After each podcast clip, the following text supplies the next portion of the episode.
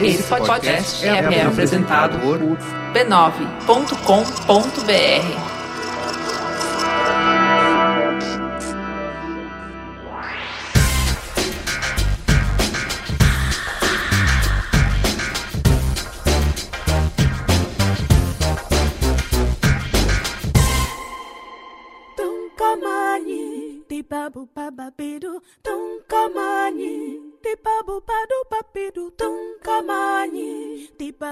babu bababidu tum kamani di babu badu babidu baba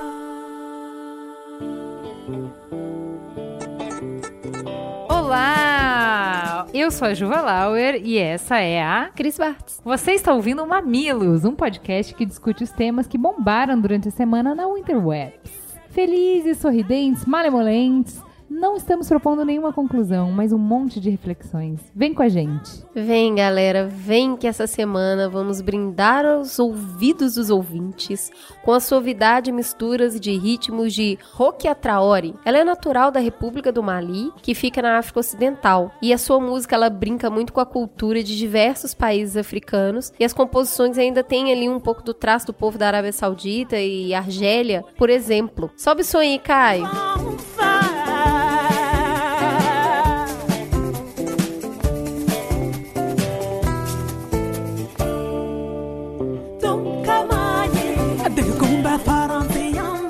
Uma delícia de som.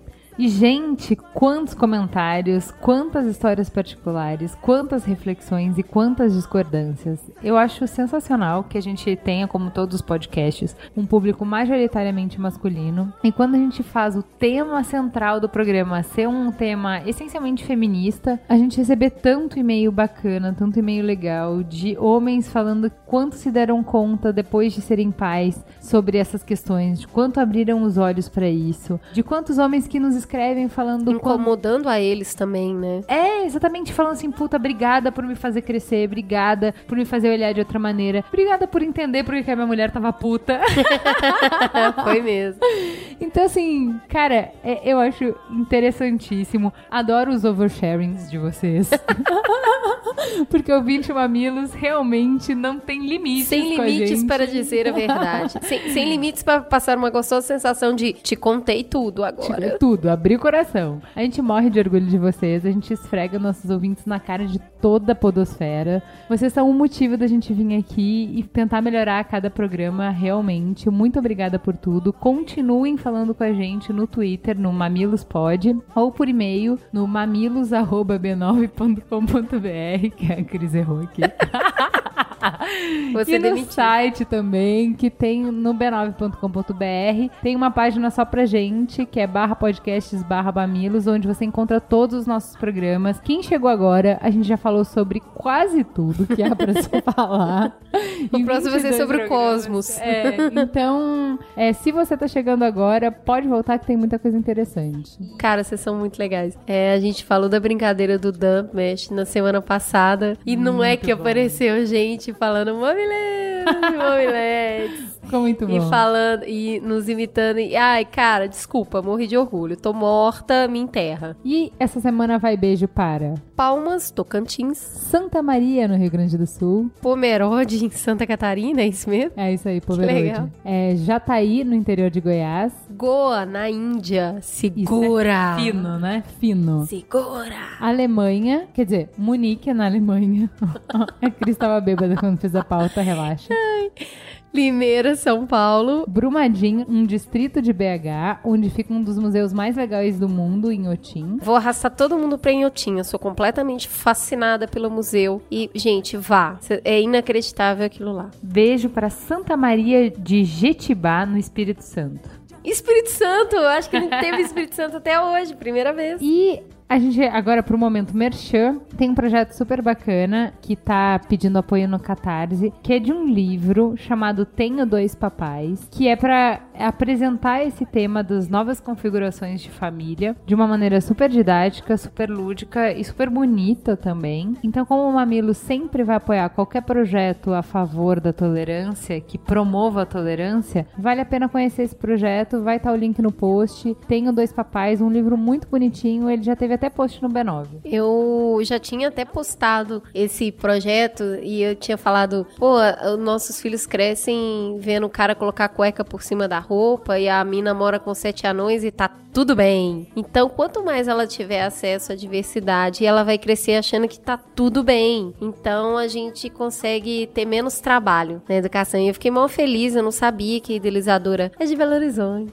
e eu puxo o sardinho mesmo. Parabéns pelo projeto. E Alexandre Maron veio ostentar na minha cara, na Exato, cara Ali. dura. Não, Ju, dá uma olhada. Eu queria que você visse se você gosta do formato do Zing, do último programa e tal. Eu fui lá assistir. Inocente, Ou- inocente. Inocente, inocente. Fui ouvir pra ver se o Zing tava bacana e tal. O desgraçado ostentou na minha cara que ele fez uma entrevista com a Laerte. Então escutem o Zing, pode morrer de inveja que o Alexandre Maron entrevistou a Laerte. É isso aí. Vamos para o Fala que eu te escuto.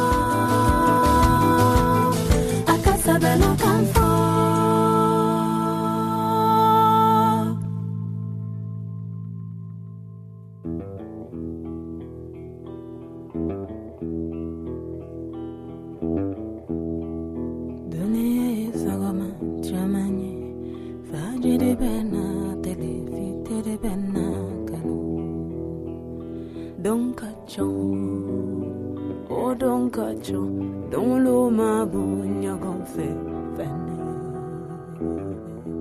Vamos lá. Tá bem legal. É, é difícil sempre pensar em e-mails e por isso que a gente sempre faz esse apanhadão geral agradecendo pra não tomar tanto tempo aqui. Mas como a gente responde todas as interações, né? Toda.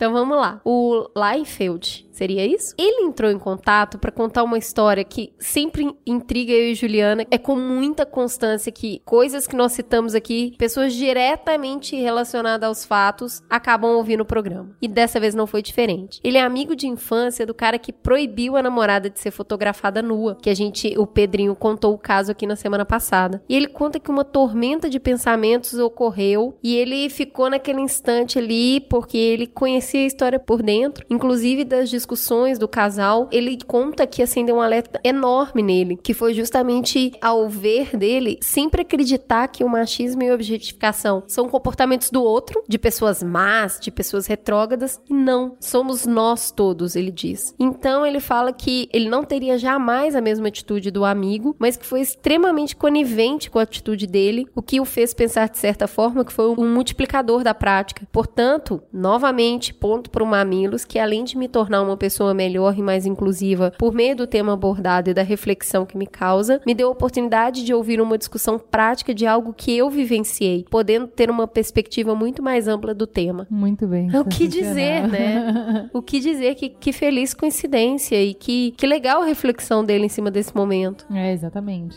É isso que eu falei na abertura do programa, que deixa a gente muito feliz, que mesmo nas pautas que a gente imagina que vão ser extremamente incômodas, nas pautas que a gente imagina que, que vão ter uma reação... Nego nem vai ouvir. É, e que a galera abraça de uma forma, né? E, e contribui de uma forma que eu, toda vez que eu respondo e-mail, eu falo que o melhor do Mamilos são os ouvintes, porque realmente vocês se apropriam do conteúdo e transformam ele numa coisa muito maior do que ele realmente é, né? Trazendo esse seu discurso pra prática, uma ouvinte nos escreveu, eu prefiro não falar o nome dela porque é uma história muito proprietária, mas ela mora numa pequena cidade e se mudou pra lá pra assumir a vaga de gerente de marketing em uma fábrica de eletrodoméstico. A cidade é pequena, tem uma forte influência europeia, empresa familiar e a missão dela era: alô, comunicar o Dia das Mães, o que fazer agora? Então ela falou, eh, ela estabeleceu três dificuldades que ela percebia. Linkar meu produto ao Dia das Mães automaticamente sugere dar presente e logo tem alto potencial de ser considerado sexista. Ela doméstica ligada à tarefa de mulher. 2. O Dia das Mães é a segunda maior data de vendas do segmento que atuo. Logo, se eu não vender, meu concorrente vai. 3. Por isso tenho a promoção do Dia das Mães e preciso incentivar a compra. Aí ela começa a batalha. Como comunicar isso? Primeiro mostra pro chefe o Tumblr quem aprovou que tem uma coletânea de peças sexistas enxovalhadas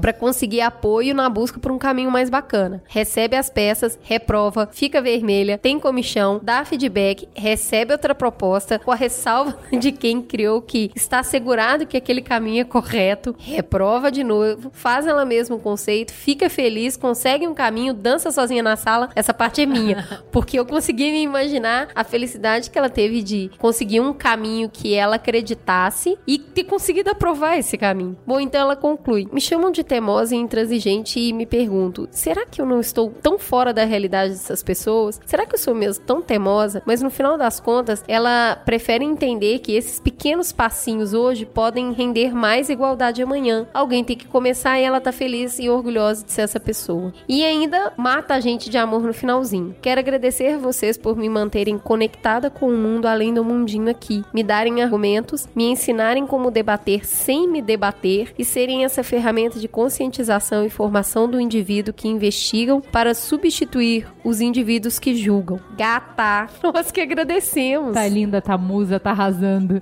tá E sambando aprovou, na cara e da aprovou a campanha. Obrigada, que carinho e que, que legal poder acompanhar essa evolução. Bom é, então assim, principalmente, é uma coisa que eu sempre falo, o trabalho real é de quem é propositivo e não de quem é julgador, né? Então assim, saber que as campanhas são ruins, isso é muito Alô? fácil. A questão é, como é que eu vendo eletrodoméstico no dia das mães sem ser machista ou sexista? Tá aí um bom problema pra se ter. E assim, é pra isso que se precisa ser criativo. Porque pra criar mais do mesmo, pra fazer o que todo mundo tá fazendo, sério, não precisa ser muito criativo, né? Então assim, a criatividade tá aí justamente pra resolver esses problemas, né? Então assim, E se você paga uma agência para resolver esses problemas? Exatamente. Então, ó, sensacional. Troféu joinha pra você. Troféu Mamilos. É. Mamilos de ouro. É, Mamilo Ju. A a gente tá devendo várias coisas. Prêmio, bottom, é, edição aberta convidados. Tá um, tamo cheio de dívida. Vamos então para o Trending Topics.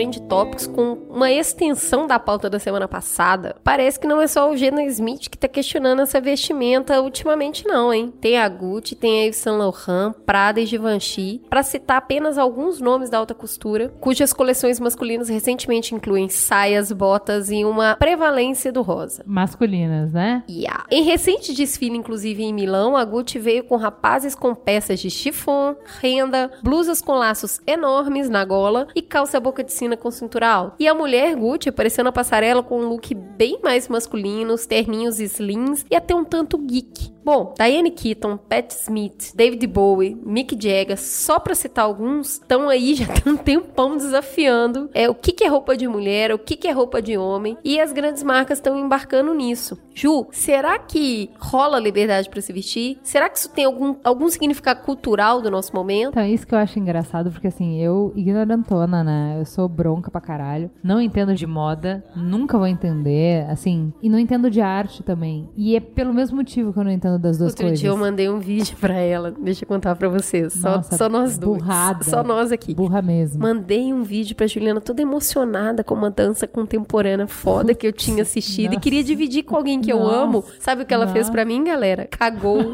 ela nem me respondeu, pra vocês terem uma ideia. Gente, assim, ó. é- Acabou a fofoca, é. pra voltar pra pauta. Assim, pessoa racional, né? Me manda uma matriz, mas não me manda uma dança moderna. Só uma fofoquinha entre nós. E aí, então assim, eu nunca vou entender moda, eu nunca vou entender arte, minha cabeça não, não atinge isso, não, não consigo. Mas por que que eu não, não atinge? Eu acho que é aí quando a arte está sendo feita de verdade. Porque a arte está sendo feita para olhar para o futuro. Quando a arte só reproduz o que, ela tá, o que acontece hoje, é uma arte mesquinha, ridícula, que não, não tá cumprindo seu papel. A arte, ela é confrontadora. A arte, ela quebra barreiras. A arte, ela voa muito além do que a gente se confina normalmente a reproduzir. E a mesma coisa, teoricamente, a moda como uma expressão artística. Então, quando você vê artistas que já fazem essa confrontação de gênero, de falar assim, ok, isso é uma construção, o que eu posso ou não vestir, isso é uma construção e eu estou acima disso. O David Bowie fala, meu, eu faço o que caralho eu quiser e eu uso as coisas que estão ao meu dispor da maneira que eu quiser. Se o cara fala isso, a moda, ela não pode estar muito atrás disso, né? E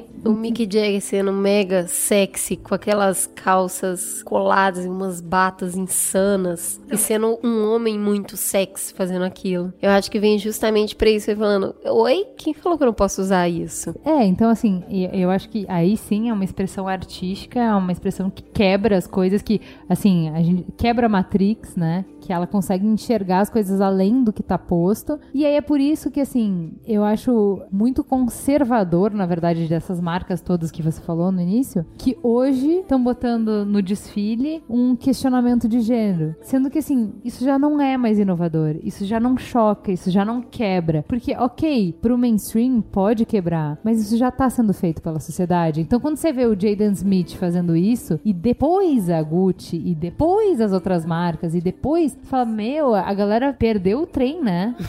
Bom, eu não sei se perdeu. É, é claro que quando o Geda usou a coleção já estava pronta. Aconteceu muito próximo os dois acontecimentos. Mas eu queria ler aqui na íntegra um comentário que eu li da Adriana Baggio no Facebook, que traz uma discussão muito interessante para a pauta sobre gênero e cultura é, enquanto vestimenta. E aí ela, o que, que ela diz? O livro de Anne Hollander, O Sexo e as Roupas, explora o exagero vestimentar característico do século 18. 18 para os dois gêneros e ele vai ficando restrito ao feminino a partir de metade do século XIX, enquanto o homem assume uma roupa mais sóbria, prática e elegante, que hoje é o que a gente chama de terno. Foi uma maneira da moda expressar uma visão da época das esferas separadas. Homens são racionais e atuam na esfera pública, mulheres são emocionais e atuam na esfera privada. Uma reação a esse exagero da moda feminina no final do século XIX, a partir de mulheres que não se encaixavam no padrão da época, começou a fazer com que isso mudasse. As solteiras, as pobres, as que trabalhavam fora, foram elas as primeiras a emprestar elemento do guarda-roupa masculino, como camisas, gravatas e chapéus. E ela diz que na tese de doutorado dela, ela defende que a saia foi uma marca dessa reação, considerada uma roupa de mulheres mais livres, mais desafiadoras dos padrões vigentes, papel que está na roupa da mulher até hoje, que ela en- enxerga assim. Então, a moda, ela tá sempre ligada à mensagem que uma geração ou que uma época quer passar. E isso vai e volta, né? É um grande pêndulo. E quando a gente começa a borrar de novo a distância entre a vestimenta feminina e masculina, eu acredito que tem a ver com esse papel hoje onde a gente tá aceitando melhor a questão do gênero, a proximidade entre os gêneros. É, mas quando eu digo perder o trem, é porque a demanda já veio antes. Ela não, não gerou a demanda, né? Você não vê as grandes marcas provocando e indicando um caminho. Você vê elas seguindo o caminho que já tá dado. Pode tipo, ser, essa geração sentido- já tá mostrando que tá cagando pra determinações, pra papéis muito É, estabelecidos. talvez ela já esteja bebendo na sociedade, Exatamente. não levando a sociedade. Exatamente. De qualquer forma, tem uma reflexão muito forte e um pouco mais que eu li sobre moda e principalmente a história da Coco Chanel, né, que é uma, é uma moda ditando tendência social. Isso. Eu acho que existe uma conversa fútil sobre a moda, mas na verdade ela tem um papel bem interessante dentro da sociedade de, se não ditar, pelo menos acompanhar tendências. Sim. Ai, ai, lá vamos nós. Parlamentares só triplicaram o valor do fundo partidário. Que, que a gente está falando ali? O orçamento foi aprovado terça à noite e a verba pública destinada para as siglas agora chegará a quase um bilhão de reais. É, eu falei um bilhão, tá? É um aumento que saiu de 289 milhões e meio, saltando para 867 milhões e meio. O senador Romero Jucá do PMDB diz que ampliar o fundo é uma necessidade dos partidos e o início das discussões do financiamento público, ou seja, seria uma medida de combate corrupção. Eu acredito muito nisso, tá? Porque entende-se que com um valor maior para fazer as campanhas, os candidatos precisem menos de financiamento de empresa. Porém, aí que entra o porém, é uma contradição. O governo propõe um ajuste fiscal, que em resumo é: vamos gastar menos e aumentar a arrecadação de impostos e aceitar essa triplicação de verba destinada aos partidos políticos. Sendo óbvio que o partido dominante vai ganhar mais verba. Então, o partido que mais foi beneficiado disso foi o PT. Então vamos lá, volte algumas casinhas e ouça o Mamilo sobre reforma política e entenda um pouco como é usado esse fundo partidário. Então, quer dizer, cada um tem uma graninha, mas aí eu convenço a Ju, que é de um outro partido, a não se candidatar, me dá a graninha dela, eu ganho mais grana, mais exposição. Então, você pode se perguntar nesse momento, gente, é, por que, que a Dilma deixou passar? E eu achei bem legal o ponto de vista do Kennedy Elencar, porque ele é um grande crítico do governo Dilma. E ele fala que dessa vez não deu para ela mesmo, não. Na visão dele,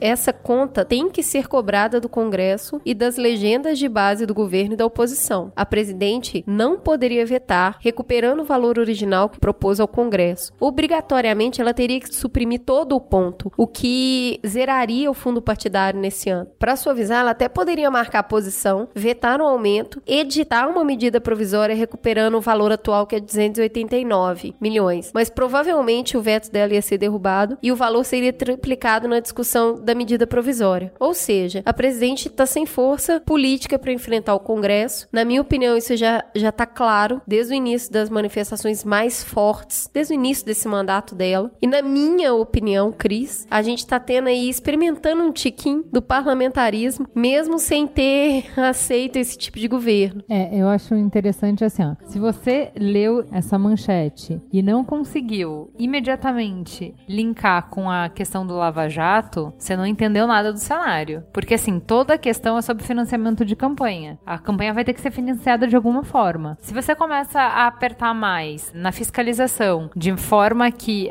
financi o financiamento não vai vir de empresas privadas ou estatais ou relacionamentos escusos, porque são empresas privadas que vão conseguir contratos estatais e através dessa verba desse contrato financiar campanhas, que é o que aconteceu bastante no Lava Jato, você vai ter que conseguir se financiar de outro jeito e aí aumenta a verba do fundo partidário. Então assim, não é uma soma zero, tá? Não tô falando que é isso. Porém, o cobertor é curto. Se você tirar de um lado, você vai tentar recuperar de outro. Não é soma zero. O que me incomoda nisso é que eu acho que faz todo sentido. E olha, é o seguinte: nós, eu, Ju, um monte de ouvinte nosso, trabalha com comunicação. A gente sabe que é caro fazer peça. A gente sabe que é caro estar tá num monte de canal, principalmente com a entrada da internet. Planejamento é caro, viu, gente? Planejamento é muito caro. Ainda mais se for Juliana que estiver planejando. Não. Então, assim, é caro mesmo fazer mídia, e ainda mais um país grande igual o nosso, e conseguir fazer uma campanha que chegue realmente até uma população tão grande e um país tão vasto. Então, assim, eu acho justificável ter o fundo partidário para fazer campanha. O que eu não consigo suportar é a ideia de tem o financiamento, tem o fundo partidário, mas continuam os financiamentos públicos e privados e vai continuar saindo esse dinheiro de algum outro lugar. Não é aumenta aqui porque secou todos os outros meios, vai ter só esse e aí taca pau. Isso que, que eu acho muito revoltante. E assim, mais isso, né? A gente tá vendo aí a PEC da redução da maioridade penal, tem uma outra PEC de porte de arma que, tipo, tenso. A gente tá vendo o parlamento ali se organizando de uma forma que a gente tá vivendo um outro sistema de governo. A presidente simplesmente, tipo, votou, não votou, a gente vai passar assim mesmo. Então, assim, é uma coisa para ficar de olho também. E o que mais, Cris? Menina, cada, cada país com os dilemas que merece, né? Enquanto tem uns aí debatendo terceirização, tem gente debatendo robôs tomando empregos de humanos. É o Mas caso. é. Pois é. É, a nossa hora vai chegar, né? Mas por enquanto, essa é uma realidade do Japão. Três grandes empresas começaram a fazer testes com robôs humanoides para recepcionar clientes. Um desses, de- desses testes está sendo feito no Banco de Tóquio, onde Nao, que é o nome do robô, desempenha funções de apoio aos clientes em 19 línguas, além do japonês. Ele consegue analisar expressões sociais, comportamentos humanos para atender. Eu, particularmente, acho que no Brasil ia ser muito fácil, porque a gente só tem uma expressão facial quando a gente vai ao banco. Então, o robô ia ser bem menos complexo. Mas é, Hitoshi Tokuda, da Toshiba, que é o é responsável pelo desenvolvimento desse protótipo, explica que o objetivo da empresa é desenvolver um robô que gradualmente consiga fazer o mesmo trabalho do ser humano. Depende, né, Cris? um ser humano de call center, ele consegue rapidinho. Olha, Porque, ó, é puxado, é, é, puxado. basta ler um script, né? É, exatamente. E não tem que ler feições, e não tem que se adaptar ao que você fala. Independente do que você falar, a resposta é a mesma. Então quer dizer que é mais fácil colocar um robôs humanoides no Brasil do que no Japão. E a gente aqui perdendo tempo. Mas é, é muito interessante e eu vou lembrar de linkar aqui na pauta, mas a gente assistiu um documentário muito... Eu assisti, não foi com a Ju. Documentário muito recente falando sobre não teremos emprego. Não, mas tava na pauta. Não, foi com você. É, tá na pauta. É porque tava você na pauta. bebe, eu fico tonta.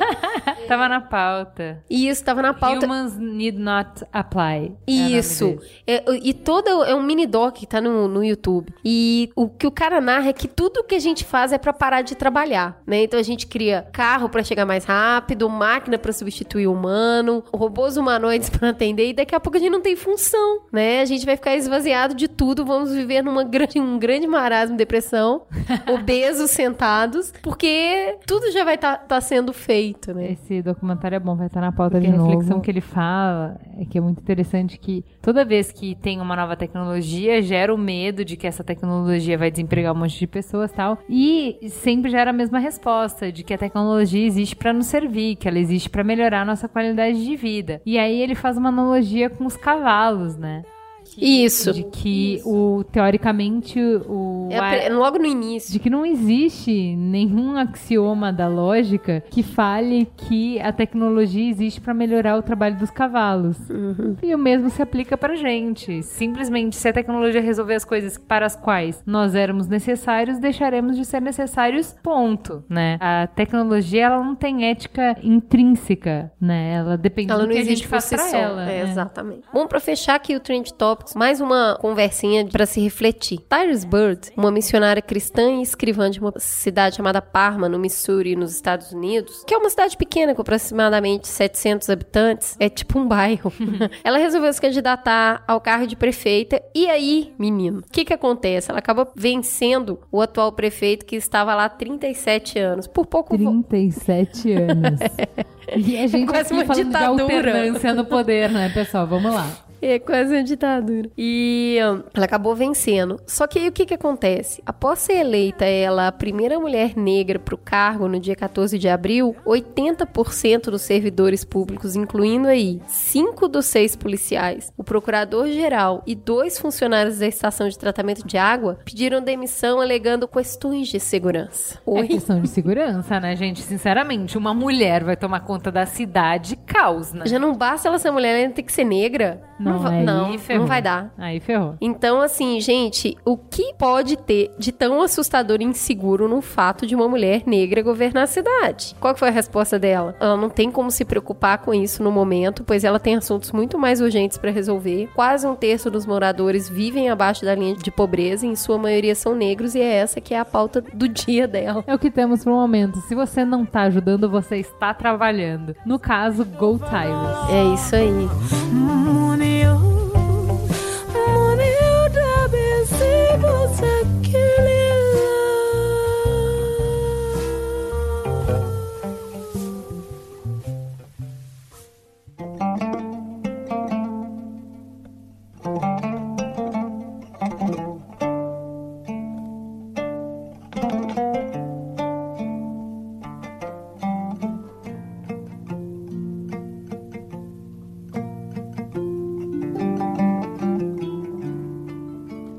Vamos então para a teta da semana. E hoje estamos aqui com o João Goto, professor de História da Rede Municipal de Ensino de São Paulo. Boa noite, João. Boa noite. E com Felipe Figueiredo, graduado em História, jornalista e criador do blog e canal de YouTube Xadrez Verbal. Boa noite. E vamos falar sobre o naufrágio de imigrantes na costa da Líbia. O que, que vocês precisam saber antes que a gente comece todo o debate? Nesse domingo, dia 19, um pesqueiro naufragou na costa da Líbia. A Agência da ONU para os Refugiados estima que 800 pessoas morreram na tragédia. Apenas 28 sobreviveram. É a maior tragédia de sempre no Mediterrâneo, disse o primeiro-ministro de Malta. O Papa disse que são homens e mulheres como nós, que procuravam uma vida melhor, com fome, perseguidos, feridos, explorados, vítimas de guerra. Iam em busca de felicidade. Vários sobreviventes afirmam que a causa do acidente foi a colisão do navio pesqueiro no qual viajavam clandestinamente com a embarcação mercante portuguesa enviado para socorrê-los em alto mar. Olha que legal. Segundo a primeira reconstrução dos fatos feitos pelas autoridades, os imigrantes, quando viram que chegava ajuda, foram todos para o mesmo lado da barcaça, fazendo-a virar, o que provocou um naufrágio. Por mais tragicômico que pareça, isso já aconteceu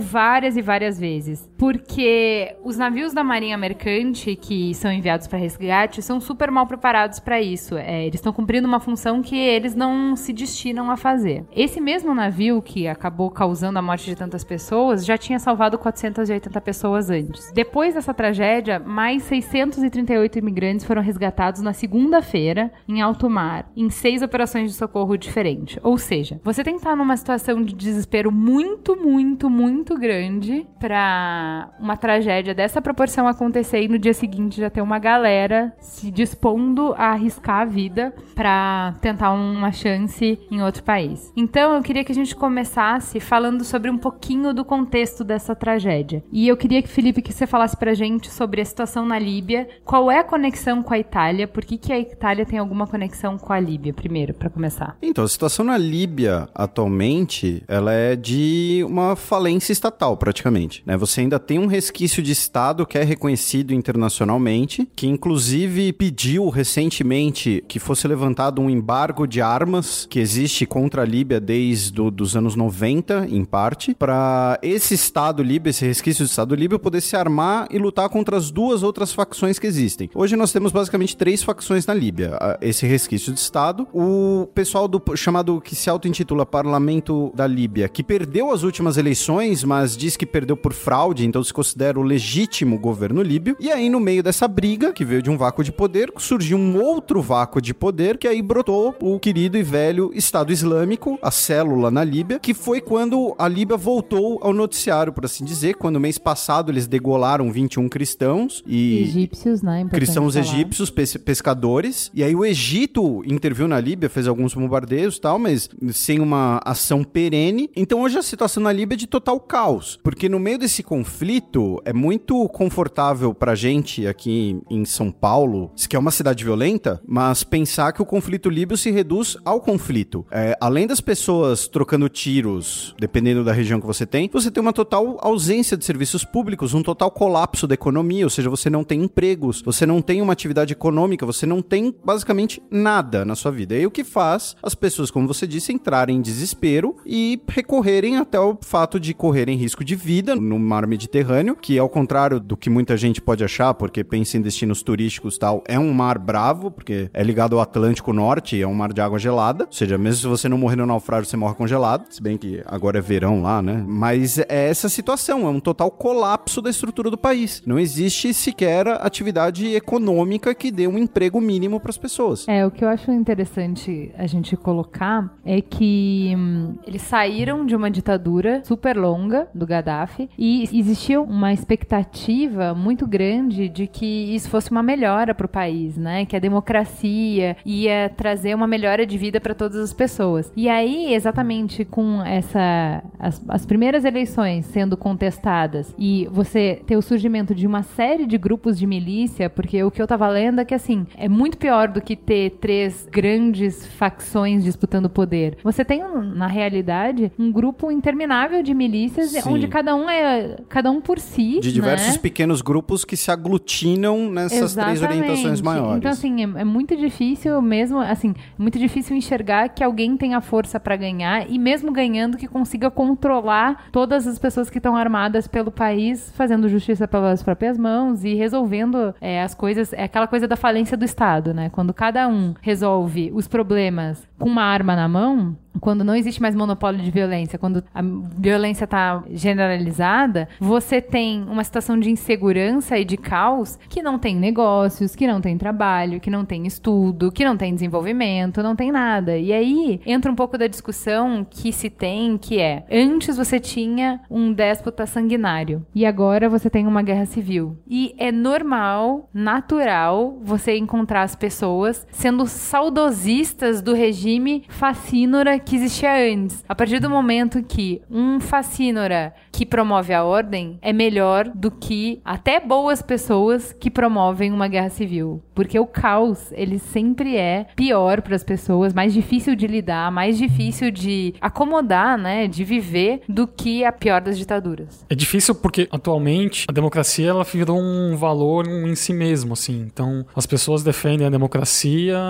E eu, eu, sim, sou totalmente favorável à democracia, mas precisa respeitar o processo histórico, enfim, entender um pouco o que está acontecendo ali, entender a história, enfim. E ao invés de, como os Estados Unidos faz, de, em nome da democracia, sair bombardeando meio mundo e achar que se fazer uma eleição, colocar um cara lá que foi eleito democraticamente, todos os problemas do país estão resolvidos. Isso deu errado no Iraque, isso tá dando errado na, na, na Líbia, enfim. E vai continuar dando errado em qualquer outro lugar. Quando a democracia vem pela violência. Não já não é democrático. É, já não é né? democrático. Por princípio, vai, né? É, então é o que eu acho interessante, porque isso acaba nos fazendo pensar sobre a nossa própria democracia e sobre a democracia em si, né? Que a, a democracia ela requer maturidade, né? Sim, e é difícil, né? Muito difícil viver num, num regime democrático, porque você tem que se colocar no lugar do outro. Acho que essa é a grande questão, né? Assim, é, como será que é, é, viver na pele do outro? Principalmente quando a gente fala de imigrante, que, que é a questão aqui, né? o cerne da, da discussão. A gente critica, ah, mas o cara vem lá de não sei da onde roubar meu emprego aqui. Isso a gente escuta muito aqui na cidade de São Paulo. E mas se coloca no lugar do outro, o cara passando fome, vendo o filho dele passando fome. Como que você lida com isso, né? Você não vai procurar uma coisa melhor para você? Você não vai tentar arrumar uma fonte de renda, um, comida para seus filhos, né? Então é muito engraçado porque a gente vive numa aldeia global com a internet, porque você consegue informação em tempo real de qualquer lugar do mundo. Então, nesse momento, tem gente ouvindo Mamilos no Japão, tem alguns ouvintes no Japão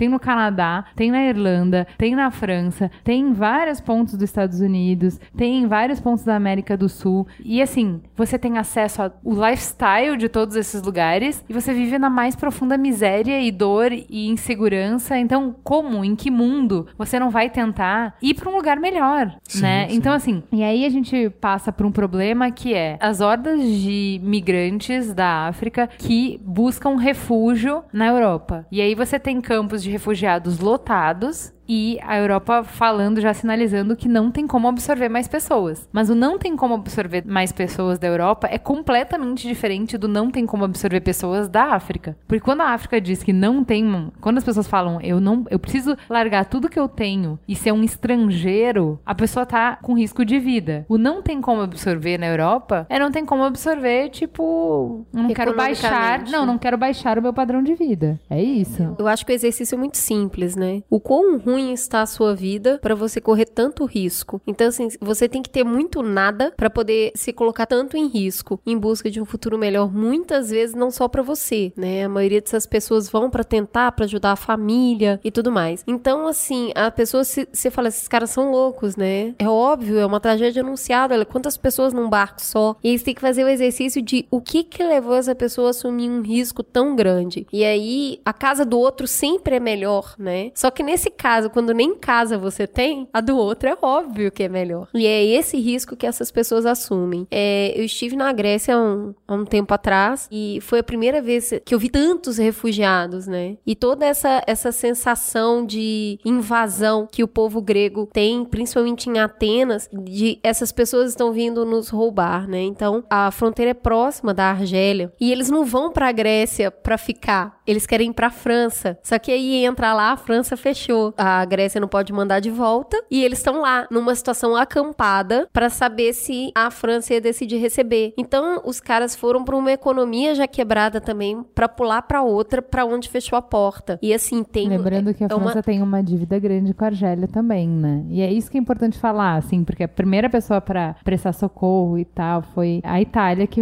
foi prestar socorro. E qual é a ligação da Líbia com a Itália? É importante falar isso porque eu também não sabia antes dessa tragédia. É, a, a Líbia ela foi possessão colonial da Itália. E na verdade é um processo colonial até um pouco diferente dos outros, né? Porque não é nem o colonialismo, já é no ramo do imperialismo, porque assim, re, é, resumindo bastante até para o ouvinte não ficar com sono, o que aconteceu é que diversos países europeus, como por exemplo, nós somos uma colônia portuguesa, Portugal, Espanha, França, Inglaterra, todos esses países tinham vastos impérios coloniais na Ásia, na América, em parte na África. E a Itália se considerava prejudicada por todo esse processo, até porque a Itália se unificou tardiamente e tal. Então eles simplesmente decidiram atravessar o Mediterrâneo e tomar o que tinha ali, no caso do Império Turco-Otomano, né? Não, não é, por exemplo, que nem a, a colonização brasileira, em que consideram que não foi tomado de ninguém porque não consideram os Não indígenas... É, não consideram os, os indígenas como, Como gente. um- uma outra entidade de direito. Mas no caso ali era o, era o Império Turco-Otomano, que era uma, uma entidade com quem os outros países tinham laços diplomáticos. Houve uma guerra entre a Itália e a Turquia. A Itália tomou a região da Líbia como que seria, digamos assim, o trampolim do seu império colonial. Inclusive, se você olhar as fronteiras da Líbia, elas seguem quase exatamente as fronteiras da Itália, uma continuação, assim. Onde a Itália acaba com a França, você traça uma régua para baixo, dá mais ou menos o limite entre a Líbia e a Tunísia. E no- na fronteira com o Egito é um pouquinho além do Adriático, que a Itália sempre considerou como seu, independente de quem estiver do outro lado. Então, no caso, a Líbia foi parte da Itália por décadas, deixou de ser, de fato, em 1942, com ofensiva aliada no norte da África durante a Segunda Guerra Mundial. Só que durante muito tempo houve um processo de assimilação da Líbia pela Itália. Inclusive, Líbia é um termo que supostamente Tito Livio, um intelectual, um historiador romano, usava para a região, porque a Líbia ela sempre foi conhecida como A região de Cirene, que era o nome dela em grego. Mas não, houve uma italianização, segundo até os preceitos fascistas, né, de tudo ser descendente do Império Romano, e nesse processo houve extermínio de parte da, da população local, especialmente a população beduína, que não aceitava a autoridade italiana, e como eles eram migrantes, eles muitas vezes não tinham que aceitar coisa nenhuma. Então, por todo esse processo de exploração do território líbio pela Itália, existe uma ligação também histórica e um pouco de uma ligação política entre os dois países também. É, muitas pessoas do principal escalão da Líbia, quando a Líbia era um reino, tinham alguma ligação com a Itália, alguma ligação cultural ou sanguínea, antes do golpe do Gaddafi. Né? Então, por isso que existe essa forte ligação aí entre Líbia e Itália, além, óbvio, da geográfica. Por isso que Malta costuma entrar na, na história, porque Malta tá no meio do caminho. né? Se você sair da Líbia e chegar na praia e falar, a Europa é pra lá, vou nadar naquela direção, você vai cair na, na Itália, in- ine- inevitavelmente. Então, é, A ligação tá posta.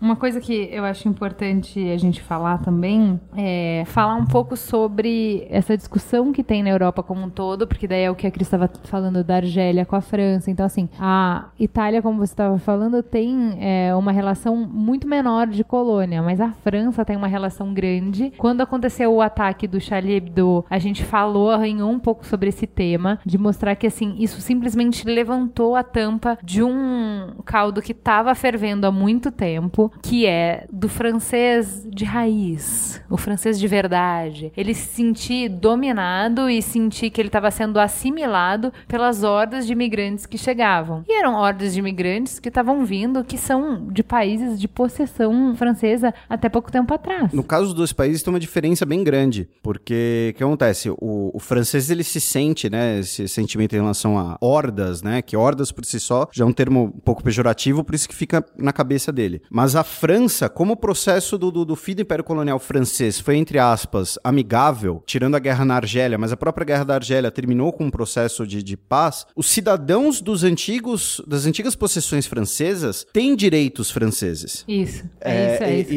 e- inclusive, se não me engano, qualquer pessoa nascida nessas possessões antes da data e seus filhos diretos têm cidadania francesa automática. E isso, na França, acabou virando um pouco de, de bola de neve, porque, segundo, por exemplo, alguns intelectuais franceses, como Michel Houellebecq, falam que esses descendentes vão dominar a França por procriação, porque, até por razões, às vezes, culturais, sabe, eles costumam ter mais filhos que famílias francesas. Então, chega um casal na França, na década de 60, 70, com nacionalidade francesa. Seus filhos terão, eles têm três filhos. Esses têm três filhos, então, na cabeça dessas pessoas, são nove imigrantes, mas que nasceram na França. E outra coisa que muita gente esquece, quando, especialmente os próprios xenófobos europeus, na Itália isso não aconteceu tanto, mas isso aconteceu muito na Alemanha, né? Já que a gente tá falando de xenofobia, de tratar o imigrante, na Alemanha existe muito hoje esse problema, né? Da- da questão do, do Islã, porque hoje tem muitas mesquitas na Alemanha. É, a Alemanha, como ela sofreu, ela perdeu mais da metade da sua população masculina durante a guerra, na década de 60 e 70 ela teve um grande boom econômico, mas que não tinha mão de obra. Então toda a comunidade turca e iugoslava que existe na Alemanha,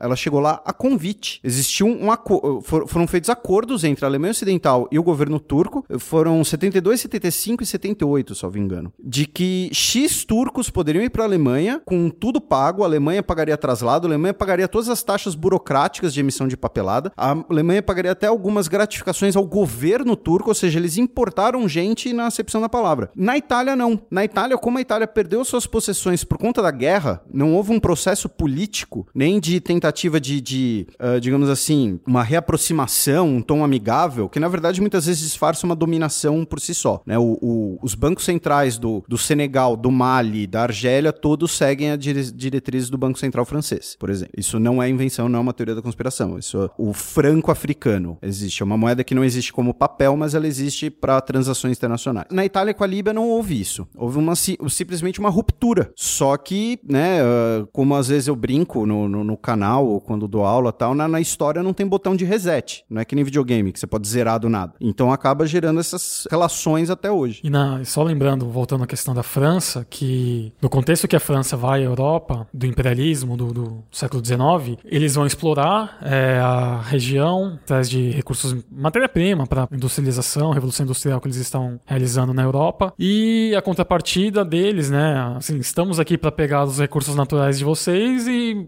mesmo tempo, estamos levando a civilização. Sim, né? o faro do Homem Branco. Exatamente, vamos civilizar esse, esse bando aí de selvagens, né? E como que você leva a civilização às pessoas? Você educa, né? Educa significa colocá-los na escola. E ensinaram essas pessoas a serem franceses, né? Então, um cara lá na Argélia, uma criancinha na Argélia, ela não era argelina, ela era francesa. Ela foi educada numa escola francesa para ser um francês. Então, hoje em dia, essas pessoas se reconhecem como franceses. Eles foram educados para isso. Eu vi uma vez uma foto de um imigrante na França e ele tava com uma camiseta que dizia: Estou aqui porque vocês estiveram lá. E, e- e a, a relação é muito clara. Né? E A França esteve lá. Eles levaram a civilização, né? essa suposta civilização. Ensinaram essas pessoas a serem franceses. Ué, então se eles são franceses, por que não ir para a França? Né? Por que não conhecer a França e morar na França? Eu acho que tem um contraponto muito legal nisso. Quando eu estive nessa mesma viagem em Celta e Gibraltar, você não tá na Europa e na, na África, né? Você tá em dois países europeus. E aí de você se falar com a parte africana, que na verdade ali não é Europa, né? Gibraltar e Celta se sentem assim e brigam por um pedaço de território muito pequeno. E eu acho que o resumo dessa história, muito porcamente, é: meu, você vem aqui, faz o que você quer, engravida as minhas mulheres, educa os meus filhos, me impõe o seu Deus. Daí você vai embora. Eu me viro nos 30. Um dia você olha pra mim e fala: Não tá legal isso que você tá fazendo. Você volta, derruba o meu governo, me deixa no caos. Sabe o que, que eu vou fazer? Eu vou pra sua casa agora, já que você destruiu a minha. É pra sua casa que eu vou. E você fala: Não, não, calma, veja bem. Pois é. Nós temos uma economia, o mundo está em recessão, não tem lugar pra você aqui. E você fala, eu não quero saber, porque agora eu não tenho mais casa, porque você destruiu. Então a, a história, o resumo é África, Europa e, né, adjacências, é esse universo. É, eu acho. Eu não, não lembro com quem que eu tava falando essa semana. Ah, foi com a minha prima. Ela tava falando que, não, dívida histórica é só uma coisa que não existe. O que aconteceu, aconteceu. Não dá. Se a gente for Passou já. Eu acho muito bom que só quem acha que passou a dívida é quem é o devedor, né? Pois é. O credor nunca acha que passou a dívida, Tem né? razão. Então, imagina, né? Ela falou assim: não, porque se a gente for voltar pra trás, cada pessoa o que deve historicamente, não, vai ficar muito bagunçado. Então, assim, vamos zerar. Vamos passar a a régua agora e vamos cada um viver de acordo com o que pode, de acordo com o que sabe. E, E essas pessoas que morreram nesse acidente, eu acredito que nenhuma delas tinha esse sentimento de vingança, né? Ah, vocês ferraram com o meu país, eu vou lá Não, ocupar. não. Eles simplesmente queriam sobreviver. É- Eu não é tenho óbvio, casa, é só eu preciso isso, morar em é algum só lugar, isso, eu vou é. morar na sua casa. Exato, eu preciso de um lugar melhor pra viver. É que tá mais é perto, né? Eu acho que quem teve a oportunidade, se não busquem, mas a foto do barco que ilustra muitas das matérias é muito assustadora. É um botinho e você fala, ok, isso não vai dar certo. Então é, é o desespero da fuga, porque ó, quando você vê uma pessoa acampando num lugar gelado igual a Europa, dormindo com uma roupinha de nada, você fala, meu, você tem que tá muito na merda pra topar um negócio desse. Olha, assim, 3.500 pessoas já morreram em acidente só em 2015. Tipo, esse acidente foram 800 pessoas, já morreram 3.500 pessoas nessa travessia. E o que eu achei interessante também é que a gente imagina que, do jeito que é tão precário, que isso é uma coisa gratuita. E não é. Cada viagem de barco rende um milhão para os traficantes. Pois então é. as pessoas ainda vendem tudo que elas têm. Elas é, é um investimento da vida. Tipo, é a última cartada, é a última coisa que você tem a fazer, entendeu? Eu acho que pra quem imagina isso distante, é só lembrar, e principalmente eu que sou mineira, gente, governador Valadares é uma comédia diante disso. Há 30 anos atrás, os brasileiros iam dessa mesma forma para os Estados Unidos. Era o coiote, era o documento falso, ia pra lá, porque lá você ia ter um futuro. Há pouquíssimo tempo atrás, nós estávamos fazendo isso. É, e agora a gente tá da outra ponta da corda, né? A gente tá sofrendo isso. Então, para trazer essa realidade de imigrante, o medo que gera a pressão de imigrante em quem é nativo, pra nossa pauta, pra nossa realidade, pra gente entender que isso tem a ver com a gente também, eu queria falar um pouco sobre os haitianos no Brasil. Então, como que se. Como que gerou? Porque assim, não é tão natural, né? Porque é o que você tava falando. A Líbia e a Itália, é tipo, se você chegar na praia e falar, meu, fudeu, tem um leão nas minhas costas, eu vou sair nadando, porque, tipo, não tem, porque é meio que isso. Tem um leão nas costas deles, eles vão morrer. Então, nem que seja nadando, os caras vão. Então, beleza, aí eles vão chegar na Itália. No caso do Haiti e do Brasil, não é a primeira opção, não é a opção nem natural, não é a mesma língua, não tem laço histórico, não tem porra nenhuma. Então, assim, como que os haitianos vieram parar aqui? Então, em relação à migração haitiana, né, a sua pergunta, como os haitianos vieram parar aqui? Talvez algum ouvinte que, que esteja ouvindo isso, né, segundo as últimas manifestações que tivemos pedindo impeachment da presidenta, 44% dos presentes acreditam isso, eles foram trazidos pelo PT para votar nas eleições. né, isso é uma pesquisa sobre o perfil demográfico Se das você não pessoas que entendeu o riso, demonstra que essa opinião é ridícula. Então, é, não, é ridícula primeiro porque para você poder votar, você tem que ter nacionalidade. como que faz pra ter nacionalidade brasileira? É, é barbadinha, é fácil? Ah, tudo aqui é fácil, nada aqui é burocrático, né? Né? Requisito mínimo é quatro anos com endereço fixo, né? Então, assim, caso você esteja ouvindo e ache que os haitianos vieram por um complô do PT para dar um golpe ou para votar na Dilma, não, tá errado, ponto. Entendeu? Parem. Como eu, eu costumo brincar, existe diferença de opinião e existe erro, é diferente. No caso dos haitianos vindo pro Brasil, o que acontece? O Haiti é o país mais miserável do hemisfério ocidental. Ele era o país mais miserável do hemisfério ocidental em 2009. E aí nós tivemos um terremoto de proporções bíblicas, com o perdão do termo, e ele ficou mais miserável ainda. Só que o que acontece?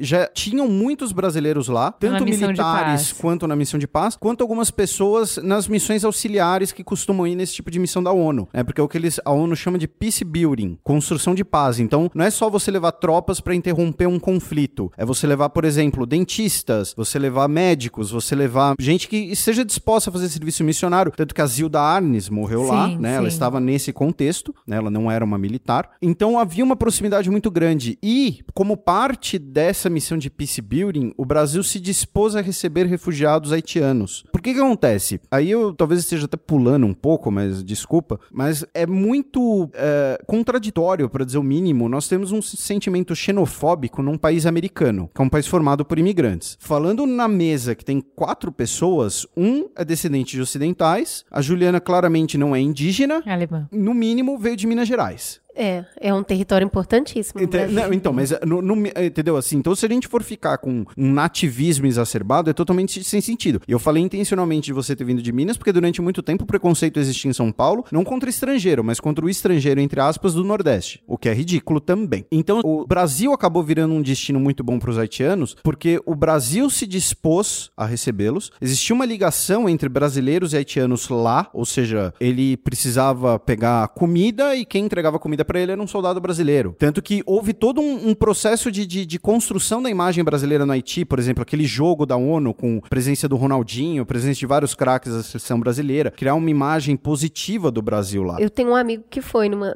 trabalhou nessa missão e ele era militar. E ele falou: "Cara, as pessoas acham que o nosso país é muito legal lá". Sim. Porque que constrói no imaginário, né, dessa pessoa que tá numa miséria tão absurda? Se esses caras têm dinheiro pra mandar uma missão de paz pra cá, lá deve ser bom pra caramba. Caramba. Ah, mas é, E em foi- comparação com eles é. Não é? Não é?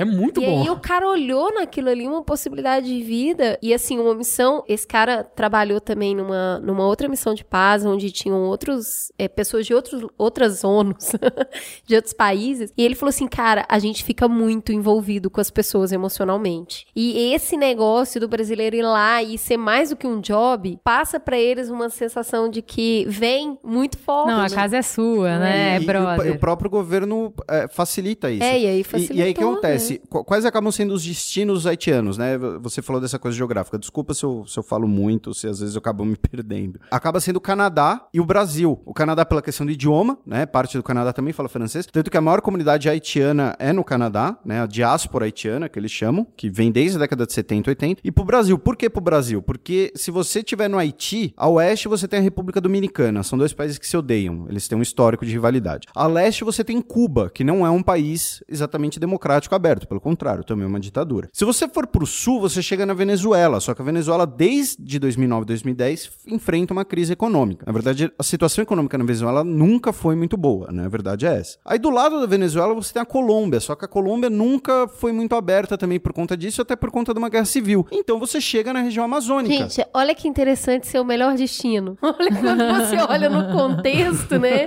Você olha, merda, bosta, inferno. Brasil! Por, Brasil! por isso que virou- eles costumam chegar pelo Acre, porque eles vêm pelo Caribe, aí eles entram pelo Peru e aí pelo Acre. É todo um, um caminho. Quatro dias de ônibus pra É, chegar em São faz um Paulo. caminho louco, porque não, não é uma, não é uma linha reta, não existe uma fronteira clara, não, não, não, não- não são vizinhos. Mas acaba sendo, no contexto, um dos melhores destinos. O Canadá também costuma ser, só que para você ir pro Canadá, normalmente envolve ter mais posses, porque é impossível você fazer uma migração clandestina pro Canadá. Porque você passa pelos Estados Unidos, ou então você passa pelo mar mais tenebroso que tem com o Atlântico Norte. Querendo ou não, o Brasil é, é a grande potência da América do Sul. É o país com, enfim, com a maior economia, com os maiores recursos. Então, é o destino óbvio, né? Enfim. Não, e o Brasil abriu as portas e falou, cara, Sim. vem, que assim, não tem visto pra você. Tipo, pra todo mundo tem, porque o, o Brasil tem a, a política que é ótima, eu fiquei muito feliz quando fiquei sabendo disso, que é da reciprocidade, né? Você ferra meu imigrante, eu ferro o seu. Então, assim, se é espanhol, você vai penar no Brasil, se é americano, você vai penar no Brasil. Todo mundo que fecha a porteira pra brasileiro, pra vir aqui, é complicado. E eles falam pra haitiano, meu, portas abertas, vem. Então, só lembrando a proporção, né? Haiti minúsculo comparado ao tamanho do Brasil. Pega populações da África comparadas às populações europeias que são minúsculas. Então, a pressão que um 800 êxodo... pessoas num barco chegando de uma só vez. É, não, a pressão do êxodo africano na Europa é infinitamente maior do que os haitianos chegando aqui. Mas ainda assim, mesmo que a chegada deles devesse passar até desapercebida, eu diria, no Brasil, pelo tamanho que a gente é, causou uma série de problemas, entre aspas, problemas, mas de dificuldades que a gente teve que lidar para receber tantas pessoas assim. Então, assim, o Acre decretou falência, tipo, ó, aqui, Não assim, a gente já é pobre, a gente já é miserável aqui, não é a realidade que venderam pra vocês de Brasil. Então foi muito engraçado, ah, engraçado é horrível, né? Mas assim, quando aconteceu as enchentes lá, a galera literalmente fez, foi, foi, foi bizarro, né? Botou no ônibus e falou: "Meu, vaza. Aqui não não tem É, como. o prefe- eu o pago, governador, né, é, pagou eu o ônibus pago o ônibus e tipo, isso essa pica não é minha, essa pica do Aspira, manda pra São Paulo. Não venderam um país próspero, grande, blá, blá. Isso até pode ser verdade em São Paulo, no Acre não é. Então, se virem com o monstro que vocês criaram. Chega em São Paulo, não tem estrutura, porque não estava preparado para receber tudo isso de uma vez. E aí começa a criar uma estrutura e realmente, qual é a, a maneira como se lida com isso até agora? Ah, tem albergue na cidade, né? Então, tudo bem, você não tem onde ficar? Vai pro albergue. Quem que tá no albergue? Drogados, sem teto. Então, uma população completamente diferente da população de refugiado, que chegou aqui com outras promessas, com outros sonhos, com outras expectativas, que não fala a língua, né? Que não, não sabe nem as leis, que não, não sabe como a banda toca aqui, não conhece a cidade, não conhece nada. Tem outras demandas completamente diferentes, né? Só pra gente colocar o universo, tá? A gente tá falando aqui que nos últimos cinco anos, a ideia é que mais ou menos 35 mil pessoas já tenham vindo para o Brasil. Dessas, desde 2011, quase 10 mil solicitações foram aceitas, ou seja, a pessoa chegou e já conseguiu passar pelo processo de, de estar aqui legalmente. Então a gente está falando, né, dentro de um contingente, nós somos 200 milhões de pessoas. Sério, não deveria nem fazer cócega, Então, né? mas aí, aí eu vou talvez botar o dedo numa ferida, que é assim, por exemplo, o haitiano que é colocado no albergue junto com um dependente químico. Independente dos motivos que o dependente químico esteja ali, boa parte dos haitianos que chegam aqui são qualificados. Muitos haitianos chegam aqui têm curso superior, têm pós-graduação, falam francês. Nossa, e eles se destacam na multidão. São pessoas muito negras, muito compridas ou muito fortes, fortes fisicamente, não são pessoas obesas. Eu estive no centro de São Paulo esse final de semana passeando e tinha um tempo que eu não ia lá. E, gente, tem muitos. Eu fui no Shopping Light e, sei lá, tava muito bem dividida a população lá dentro de brasileiros e, e haitianos. Eram muitos. E aí aquelas roupas coloridas, né? eh, Você fica meio olhando impressionado, assim, porque chama atenção. Eles, eles são muito diferentes. Imagina se um número desse, pequeno, na maior metrópole de São Paulo, uma das maiores cidades do mundo, já é capaz de chegar ao ponto de você enxergar que eles colocaram uma identidade aqui, que existe uma cultura aqui. Sim. Imagina na Europa. Então, e, e- e era justamente esse o dedo na ferida, porque como eles se contrastam, até por questões raciais e étnicas, muitas vezes o preconceito, na verdade, não é xenofobia, é racismo. E isso acontece na Europa, porque muitos imigrantes são ou árabes ou negros, a grande maioria. E o que acontece? Nós estamos aqui discutindo imigrantes haitianos. O pessoal lá na manifestação acha que os haitianos vieram pro Brasil para votar na Dilma para dar um golpe do PT. Mas a maior comunidade estrangeira no Brasil e que é o maior número que chega todo ano é de portugueses. É de brancos que falam português. Só que esses ninguém estranha, ninguém acha esquisito, ninguém Porque não dá pra ver no Shopping Não. Light a diferença Não. entre um português e um brasileiro. Não dá ma- pra mas, mas se você pegar os dados do Ministério de Relações Exteriores, o maior número de imigrantes que chega no Brasil, que pede residência, é de portugueses. E aí, tudo bem. Aparentemente sim, porque as pessoas reclamam do haitiano, assim como o francês metropolitano reclama do argelino, né, que muito tempo era chamado do francês do norte da África, ou pied noir. O italiano vai reclamar do líbio, o grego vai reclamar do, do, do sírio, o grego, o turco vai reclamar do sírio, eh, o brasileiro fala do haitiano, mas se o imigrante é mais ou menos similar, não há problema. Ou então, e aí pegando, como eu disse, a história do Brasil, é, é inadmissível um país americano formado por imigrantes reclamar de imigração.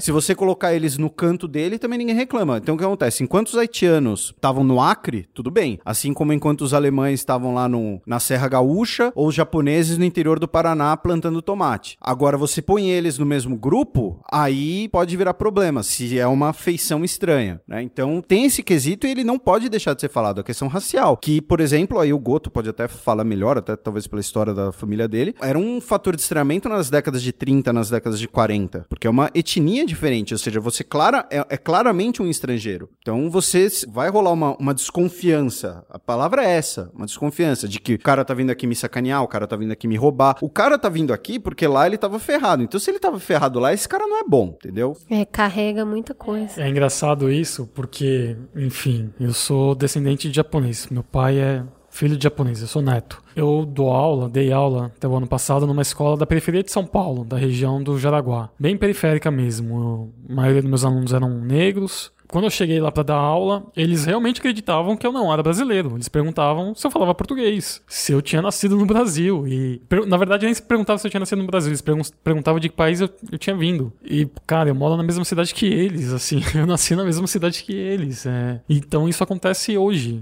É, é absurdo. É a- o contato que você tem com a cultura. Quando eu cheguei em São Paulo, eu estranhei demais ter muito japonês. Eu também. Falei, de onde saíram todas essas pessoas de olhos puxados? Não, é, sabe, sabe o que é? Olha, ele tem um japonês. Aí ele tem outro, tem outro, tem Não, e outro. tem outra. Se você é paulistano, você tem que saber diferenciar japonês de coreano de chinês. Pois é. Ah, eu quero dizer que eu É gosto é de todo então, é o- mundo. então, é o nível hard. É. é o nível hard. Mostra que você é do, do local. Olha, quem tiver a oportunidade é porque eles chamam muito atenção. É muito diferente aquilo. A cor da pele, a fisionomia, o porte físico. Eles são muito elegantes, né? São pessoas muito esguias e geralmente bastante altas. Então você olha e fala, caramba. E as mulheres, então, com uns turbantes muito coloridos na cabeça e aquelas roupas muito coloridas. Queria comprar todos os tecidos. Uma coisa que eu acho bacana falar é que Toda essa comunidade que está chegando em São Paulo é recebida pela paróquia Nossa Senhora da Paz no Glicério, comandada pelo padre Paulo Parisi, que já tem um histórico de acolher imigrantes. Então, coreano, vietnamita, africano, latino. Eles já ajudaram 53.300 estrangeiros. Tem funcionários e voluntários que ajudam com obtenção de documento, atendimento psicológico, dando curso de português, fazendo contato com empresas para oferecer emprego. Então, assim, o trabalho que eles fazem é sensacional. Eu tentei contato com o padre, consegui falar com ele, mas ele estava num simpósio hoje. Mas o trabalho que eles fazem realmente vale a pena um programa sobre isso, é super legal. E só um dado histórico, né? Que ele é italiano. É, ele é italiano. Ele é italiano. E é legal pensar também que o Glicério, pra, enfim, quem não conhece São Paulo, uma região central, tá no coração da cidade, mas é considerada a periferia dentro do, do, do centro da cidade. É um lugar mais pobre, mais miserável, Feio. onde você tem mais, enfim, todos os problemas sociais estão naquela, naquele bairro, naquele lugar. E é justamente nesse lugar que, enfim, existe uma mobilização para Para receber as para pessoas. receber essas pessoas né? que estão numa condição terrível. É, daí eu terrível. comecei a ler as notícias da época, né? E aí só tem, tem várias manchetes do padre falando assim: gente, não dá mais, gente, não dá mais, a gente não tem estrutura. E assim, é, é bizarro, é tipo bebê- largar bebê na porta, sabe? Larga o ônibus na porta da paróquia que já tá com gente saindo pelo ladrão e não tem como receber e tal. E aí ele falando do déficit que tem de a capacidade da cidade de São Paulo receber 200 pessoas e precisaria de 400 leitos, enfim. Ele falando um monte de coisa, mas resumindo, a pior coisa é a falta de leitos e a demora pra documentação. E aí ontem eu fiquei descaralhada lendo isso, porque aí você vê o cara que passou pelo horror, assim, ele se dispôs a sair de tudo que ele tinha né? Porque não restava nada. Enfrentar uma viagem que ele não sabia como ia chegar. Pagou super caro pro coiote pra chegar até aqui. Chegou aqui, ele não conhece as pessoas, não conhece o lugar, não conhece a língua. E ele tá ali refém da situação. E aí vem as pessoas pra ajudar coelhinhos voadores e exploram esse cara. Porque o que o padre fica doente, doente, é que vem as pessoas e querem contratar. E como esses caras não têm carteira de trabalho ainda, porque demora, sei lá, 45 dias, aí pegam os caras pra explorar. Explorar nível hard, trabalho escravo. E aí você pensa, que tipo de ser humano você tem que ser pra pegar um refugiado de guerra, né? Um refugiado de. Mesmo que seja calamidade Catástrofe. pública, de catástrofe. Tipo, o cara tá na merda. Você vai transformar ele num escravo, seu filho da puta.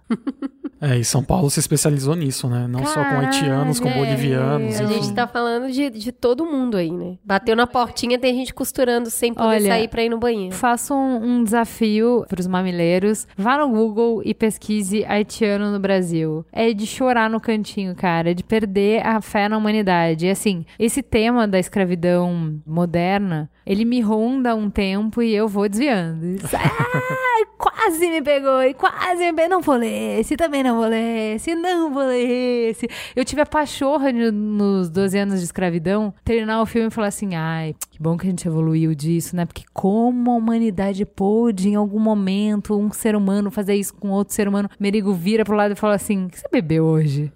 Tem escravidão aqui, na sua Acorda pra cidade. Ah, Assim, abre o olho. Tem escravidão em São Paulo. E não, né? Não, eu tô desviando. Não quero ver, não quero ver, não E me fala, é não me conta, não, né? Que- não é empresinha, não, que usa trabalho escravo. É. Muitas dessas gigantes aí que também estão na Lava Jato tinham condenações por trabalho escravo, né? Que o Lewandowski tirou a lista por uma questão, uma tecnicalidade jurídica. Grandes confecções também, dessas que você que tá ouvindo aí eh, certamente já comprou no shopping. É uma discussão que acaba sendo muito maior do trabalho escravo, né? Mas assim, eu acho interessante mostrar que, de repente, a gente sai de um problema que era dos outros, que era lá na Europa, lá na África, gente meio louca faz guerra e aí fica sem condição nenhuma, zoneia o seu próprio país e quer invadir o país dos outros. E de repente, aqueles europeus que não têm coração, que não têm humanidade e que negam um prato de pão e um abrigo para uma população carente, sofrida, que literalmente morre na porta deles, porque o que tá acontecendo na Europa é que tem muita gente morrendo na porta. Então, assim, os nossos filhos vão olhar para isso e vão falar de genocídio, porque é isso que tá acontecendo. E assim, como que a Europa vai se posicionar frente a esse genocídio? Vídeo. E aí é muito fácil pra gente estar aqui do outro lado do Atlântico e falar assim, cara, que gente sem coração, que gente sem humanidade. E a gente recebe um povinho, um povinho muito pequenininho, que não, assim, se dilui no nosso, na nossa população. E pra gente já começa, ou incomodar no sentido de eles estão desequilibrando a balança, votando pro partido que eu não quero. Numericamente, isso é estúpido. Ponto 2. Eles estão roubando os nossos empregos. Numericamente, de novo, isso é estúpido. E número 3, tipo, já que eles estão aqui e eles não têm condições de negociar, vamos explorar. Então, olha o tamanho da merda, É. né? E assim, fica aí a, a informação sobre o trabalho que é feito. Buscar um pouco mais é um trabalho muito legal que eles fazem lá no Glicério. De receber também um monte de doação, de encaminhar essas pessoas para locais seguros, né? Mesmo que lares prévios, mesmo que empregos temporários, mas encaminhar essas pessoas, é igual o Felipe falou, tem muita gente formada, tem muita gente com boa formação. Não é uma mão de obra qualquer. Até porque para esse cara sair de lá e vir para cá, o mínimo de grana ele tinha. Não, ele pagou O muito caro miserável por ficou isso. lá. Quem veio pra cá é quem tinha condição de fugir. Que é a mesma coisa também lá em Malta. É o miserável das condições de fora do país e não do próprio país, né? É, Eles pagam 5 mil dólares pra vir pra cá. Ou seja, num país que tá destruído, com a economia devastada, pra ter Cinco 5 mil. mil dólares, não é qualquer um, né? E, e tem aquela coisa que a Cris falou no começo do programa, que há 30 anos eram, eram nós que estávamos nesse papel, né? Nós que íamos para os Estados Unidos, nós que íamos para Europa, enfim. Então em 30 anos a gente esqueceu completamente o que faziam com a gente, né? É, É. exatamente. É, não existe hoje um programa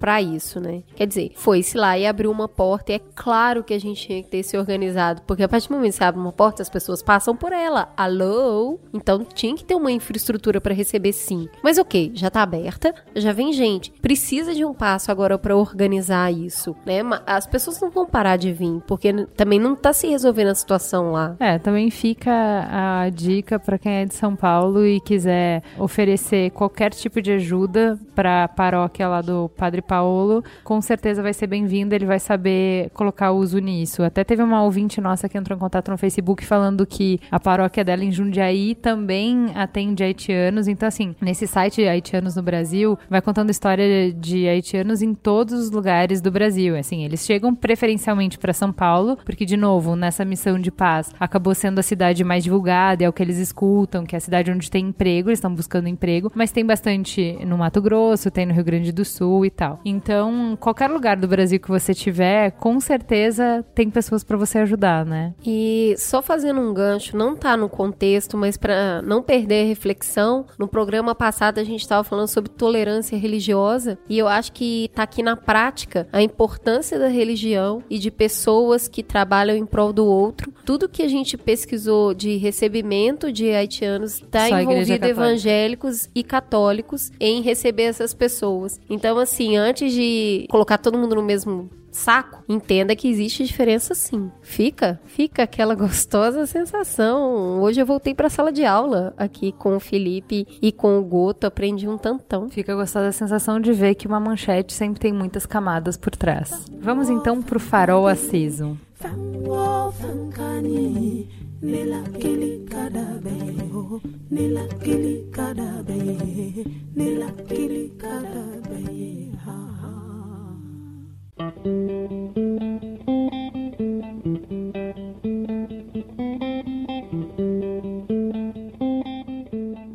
Quais são as dicas da semana, Cris? Vou continuar na pauta. Essa pauta me lembrou um aprendizado passado, que foi assistir o filme Hotel Ruanda. Depois eu fiquei tão fascinada pela história que eu pesquisei mais a respeito. Mas o filme trata do genocídio que aconteceu em Ruanda em 94, e especialmente da história de um cara que trabalhava num hotel e que conseguiu salvar um número absurdo de pessoas, mais de duas mil pessoas que ele conseguiu abrigar lá dentro e salvar. Parece que é filme, né? O que a gente conversou aqui. E o filme é uma verdade. Então, quando os britânicos saíram, né, deixaram o país pra trás, é a, a São os belgas. Desculpa. Quando os belgas saíram, professor de história na mesa é foda, né? Sei O peitinho ia escapar, não escapou. Que bom isso. Bom, e os Hutus e os Tutsis, que eram a- as grandes castas dentro do, do país, que brigavam entre si, né? Então, quando os belgas foram realmente embora, a casta menor, que era a minoria Tutsi, mas que reinava soberana, então os Hutus vieram massacrar quem, durante eh, o período, ficou ao lado ali dos belgas e sendo empoderado pelos belgas. Então, é muito parecida a história e o filme é muito bom. É o Don Chandler que faz o personagem principal, ele é um excelente ator e o filme vale muito a pena, fica aí a dica. Felipe. A minha referência é um pouquinho aí sobre o tema da Líbia, é o filme Mediterrâneo, que conta a história de um grupo de soldados italianos que fica, faz uma guarnição numa ilha no mar Mediterrâneo durante a Segunda Guerra Mundial, e eles são meio que esquecidos lá. Há uma série de, de reflexões sobre o que é ser o italiano, o papel da Itália na guerra, enfim, a questão também do Império Colonial Italiano, né, já que foi quando ele acabou, e ganhou o Oscar de melhor filme estrangeiro em 91, é a minha referência aí, o filme Mediterrâneo. João. Eu queria abusar e dar duas. Fala de dois, Pode duas dar referências. três, pode É, dar quatro. A primeira é um filme chamado Entre os Muros da Escola, é um filme francês. Muito bom. É fantástico. Muito bom. Ele Todo mundo discute- fazendo carinha de tá gostando demais. É, Muito é muito bom. bom. Ele discute uma série de questões e uma delas é essa questão da imigração e como que um, um africano, um, enfim, um descendente de africano está dentro de uma escola francesa, sendo educado na cultura francesa e, e a, e a tensão é, dessas identidades diferentes dentro da escola. Então, e é Dan uma coisa muito cotidiana, né? muito, É. assim, do dia a dia, de como esses conflitos se dão no dia a dia. É muito legal. É o que que te faz explodir. Pois é. E o outro é um livro chamado Americana, da Chimamanda, Chimamanda Ngozi Adichie. Todo, todo É. programa tem uma dica da É. Chimamanda. É fantástico e mostra isso, assim, como que uma, uma pessoa, sei lá, classe média e uma, é, na verdade é uma história de amor entre um casal de nigerianos que se apaixonam na, na adolescência e o garoto é filho de uma professora universitária na Nigéria e em busca de uma, de um- uma vida melhor, uma condição de vida melhor, mais estável, ele é, vai pra, pra Inglaterra e lá ele vira um faxineiro, né? Então é um pouco disso que a gente tá discutindo. Como que um cara que é, tem, sei lá, pós-graduação no Haiti, como que ele chega no Brasil e vai ser faxineiro, né? Ele vai aceitar um emprego que nós brasileiros não queremos mais. E a garota, ela vai pros Estados Unidos e também tem toda a questão da, da, da- da imigração na história dela. Então é um livro maravilhoso, fantástico. Chimamanda todas amam. A minha dica é um livro chamado O Estranho Caso do Cachorro Morto. Ele é um livro que o protagonista é um autista, é um menino autista. Então é pra nos ajudar a ter um insight sobre a maneira do autista de ver o mundo, de perceber o mundo, de perceber as pessoas e perceber as relações. E eu achei extremamente interessante e engraçado essa coisa de que a gente só enxerga, você só consegue se ver pelos olhos do outro, né? Então por isso que a gente tem vários insights quando você vai pra outra cultura, porque todas as coisas que você achava que era assim que se fazia, você descobre que essa é a sua maneira de fazer, não é assim que se faz, é só o seu jeito de fazer. Então quando você olha pelos olhos de um autista, você enxerga a quantidade de coisas que a gente faz que a gente não se dá conta e que a gente não percebe e que é super natural pra gente, enfim. Muito bom livro, muito bem escrito, curto, rápido de ler, indico bastante. É isso? É isso, amiguinhos. Por hoje é gente, só. muito obrigada por terem vindo. Virão agradeço. outras vezes. Eu que agradeço. Beijo, galera. Beijo.